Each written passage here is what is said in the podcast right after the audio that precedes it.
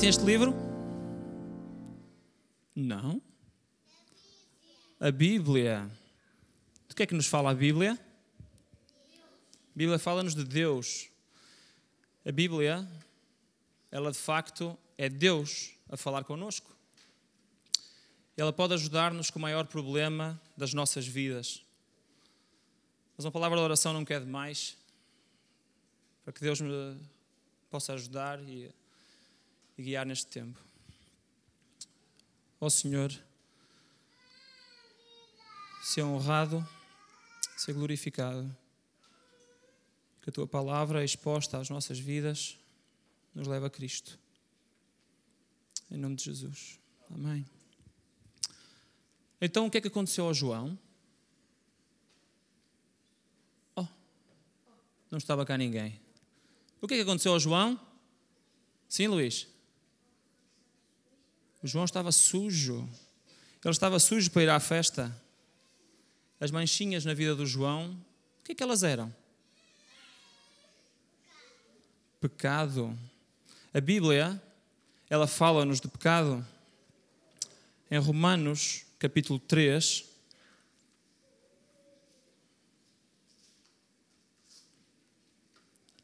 e no versículo 10,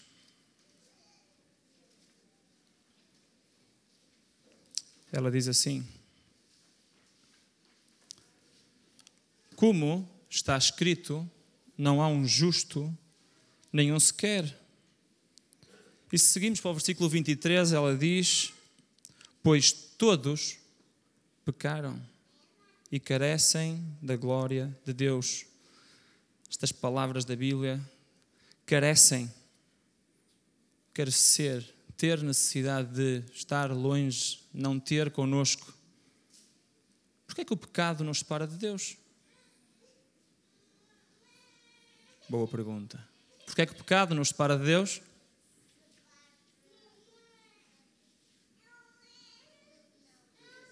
Os mais velhos também estão a acompanhar, por isso podem nos dizer porque é que o pecado nos separa de Deus. Deus é santo. Deus é santo. E o que é que quer isso dizer que Deus é santo?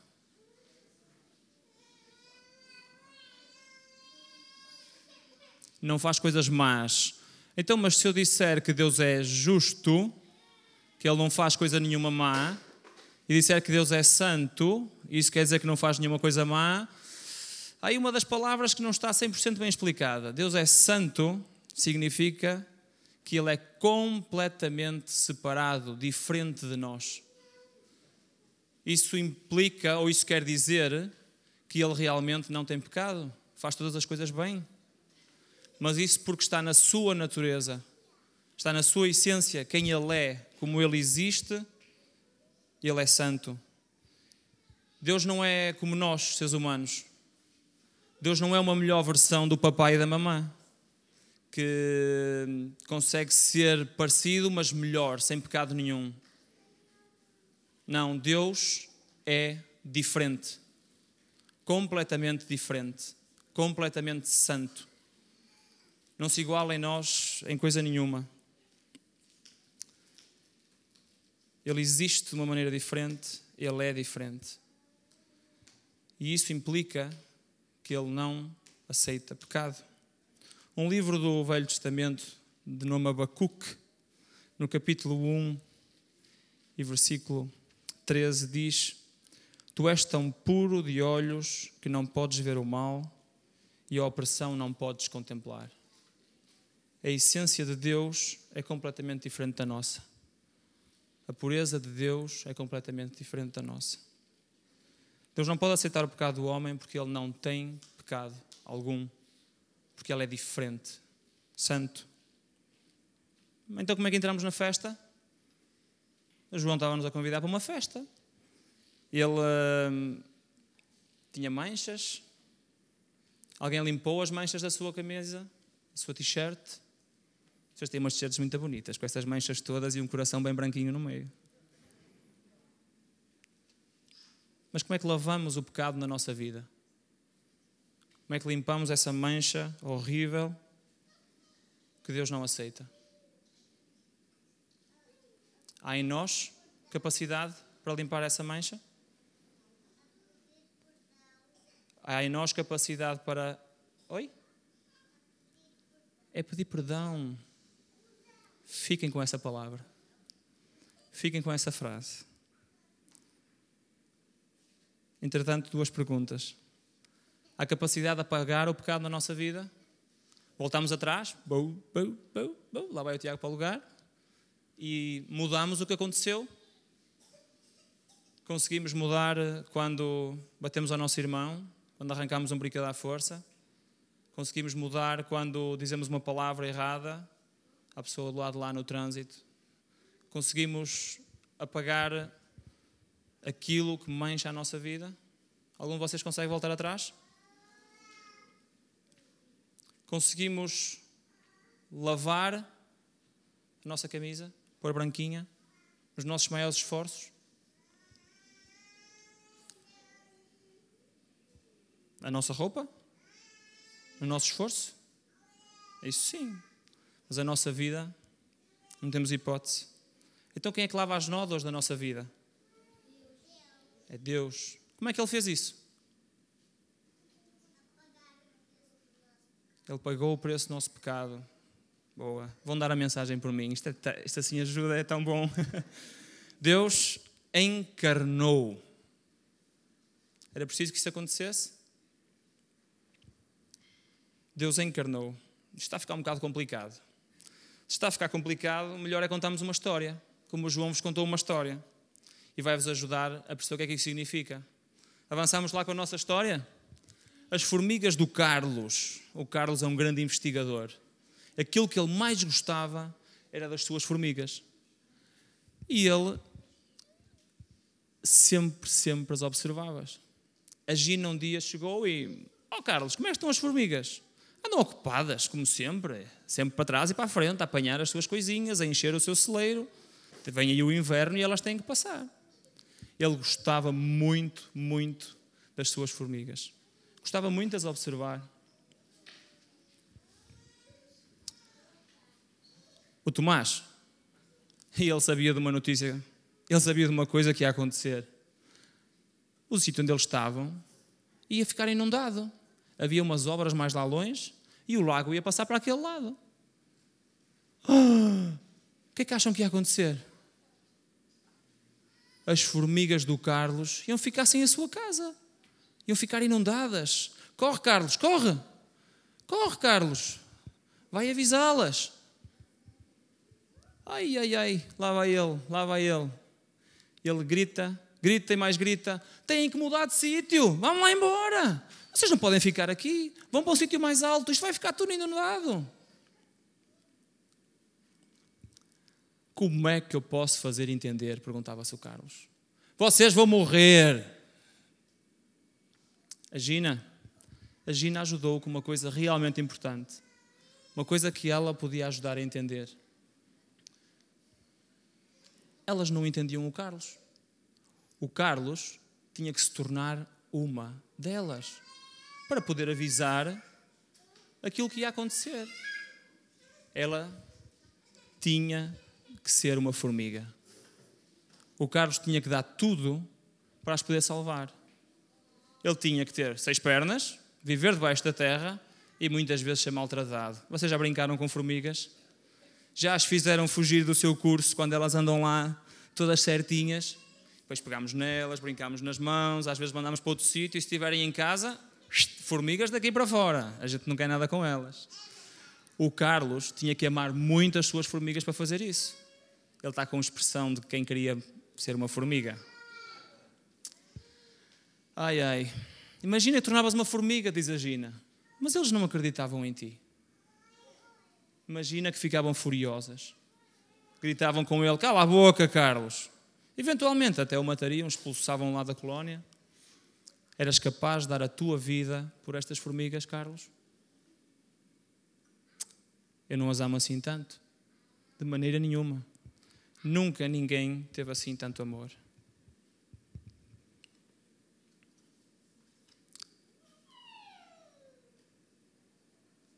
A Bíblia nos mostra um amor, um amor que não se compara a qualquer amor de um Carlos por umas formigas ou de um homem por outro homem. Bíblia nos mostra o amor de Deus por nós. João, capítulo 1, versículo 1.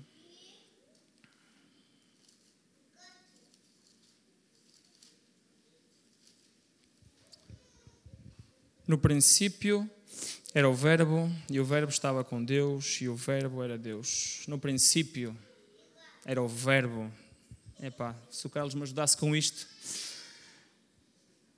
Vocês lembram-se da história de Adão e Eva? Lembram-se de estar a cantar quem fez os pássaros do céu? Quem fez o céu? Quem fez as estrelas que brilham? Foi Deus? Como é que isso aconteceu? O que é que Deus fez?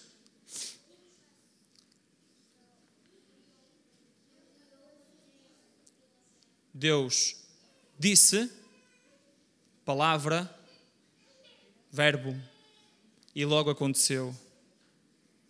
Então, no princípio era a palavra, no princípio é que ele criou todas as coisas e fez-lo pela sua palavra, e no princípio estava com Deus.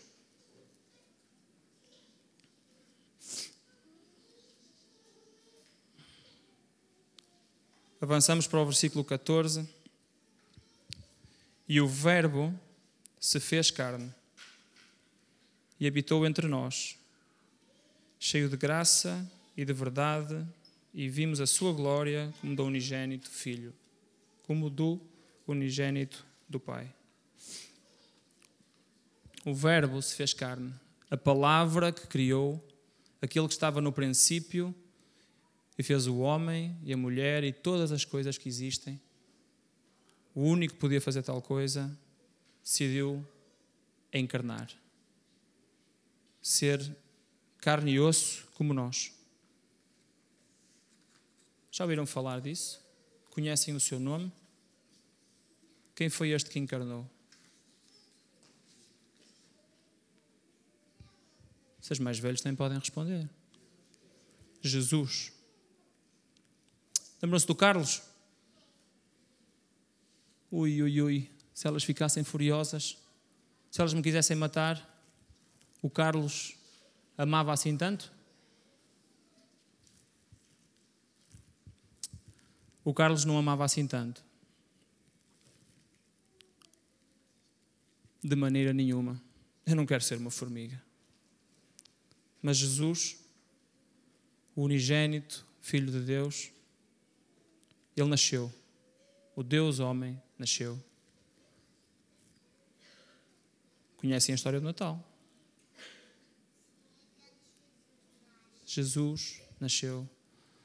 Não é um qualquer menino, não é uma qualquer história. É a prova de que Deus se fez homem e viveu no meio dos homens.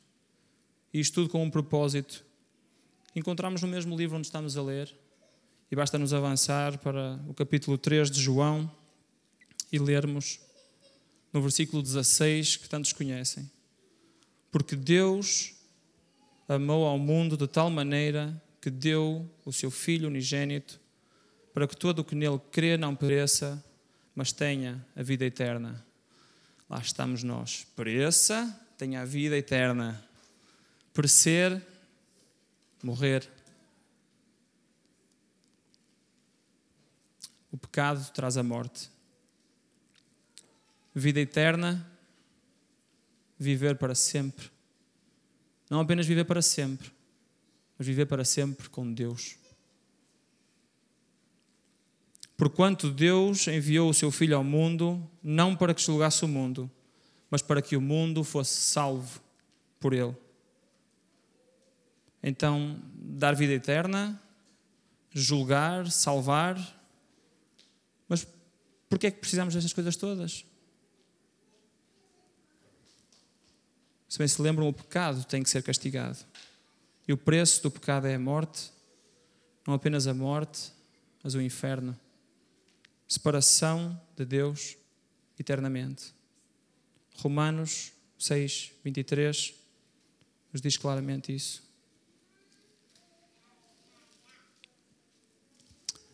Porque o salário do pecado é a morte. O salário, a paga, aquilo que nós recebemos. Mas o dom gratuito de Deus é a vida eterna em Cristo Jesus, nosso Senhor. Deus tornou-se homem, viveu uma vida perfeita. Ele é Deus. Morreu crucificado, pregado numa cruz, pagando o preço do meu, do teu pecado o sangue de Jesus nos lava.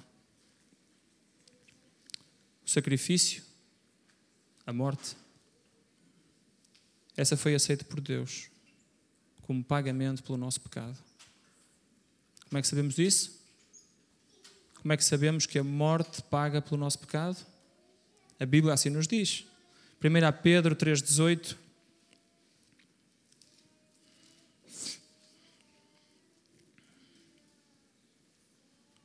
Pois também Cristo morreu uma única vez pelos pecados, o justo pelos injustos, para conduzir-vos a Deus, morto, sim, na carne, mas vivificado no Espírito.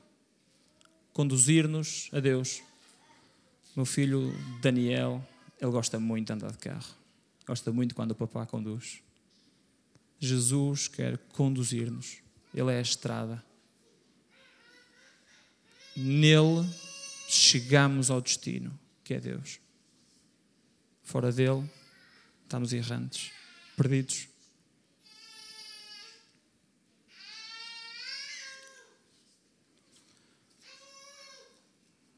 Aproximando-me do, do fim daquilo que tenho para partilhar com vocês hoje.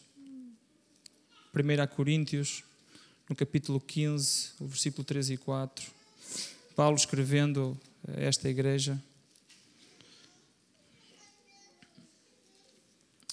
Diz assim: Antes de tudo vos entreguei o que também recebi, que Cristo morreu pelos nossos pecados, segundo as Escrituras, e que foi sepultado e ressuscitou ao terceiro dia, segundo as Escrituras. Como é que sabemos que Jesus pagou o preço do pecado? Como é que sabemos que foi aceite esse pagamento? A morte não o conteve. Ele morreu sem pecado e ressuscitou. Ele venceu a morte. Nenhum outro homem venceu a morte. Nenhum outro homem ressuscitou. Não como Jesus. Ele voltou a viver. Tu que estás aqui agora, tu ouves a sua voz? Olha bem para a tua vida. És um pecador, como eu, uma pecadora. Não somos todos. É fácil pensar assim na cabeça, não é? Vês o que é que Deus diz sobre isso? O salário do pecado é a morte. Se hoje ouves a sua voz, não endureças o teu coração. Sim, está bem, eu sei que sou pecador. Eu sei que Deus é santo e o meu pecado me separa de Deus. Que Deus é justo e o pecado tem que ser castigado. Mas como é que eu me livro deste peso? O que é que eu faço para deixar a minha vida sem mancha? Eu não quero ir para o inferno, eu quero o céu. O que é que tu fazes? Tu não podes fazer nada.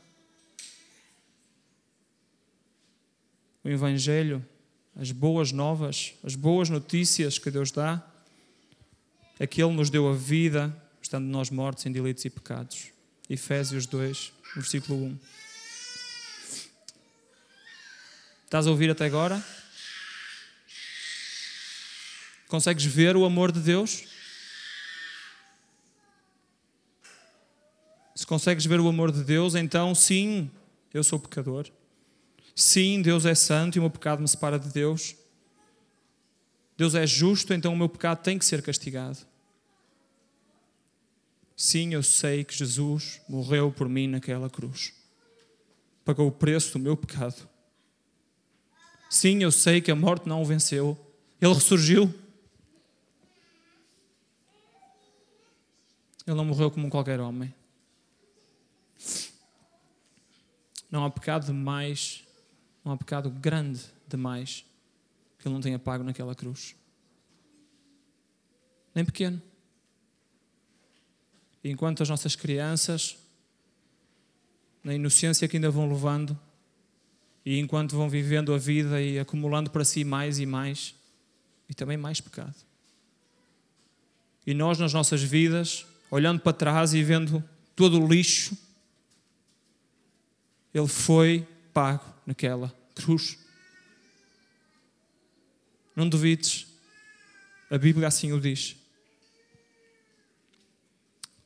Arrepende do teu pecado. Crê nesta palavra, que é a palavra do Evangelho. Crê no Senhor Jesus Cristo e serás salvo. Se puderem projetar os versículos João 3, 16 e 17, vamos então ler juntos, porque eu quero que vocês leiam.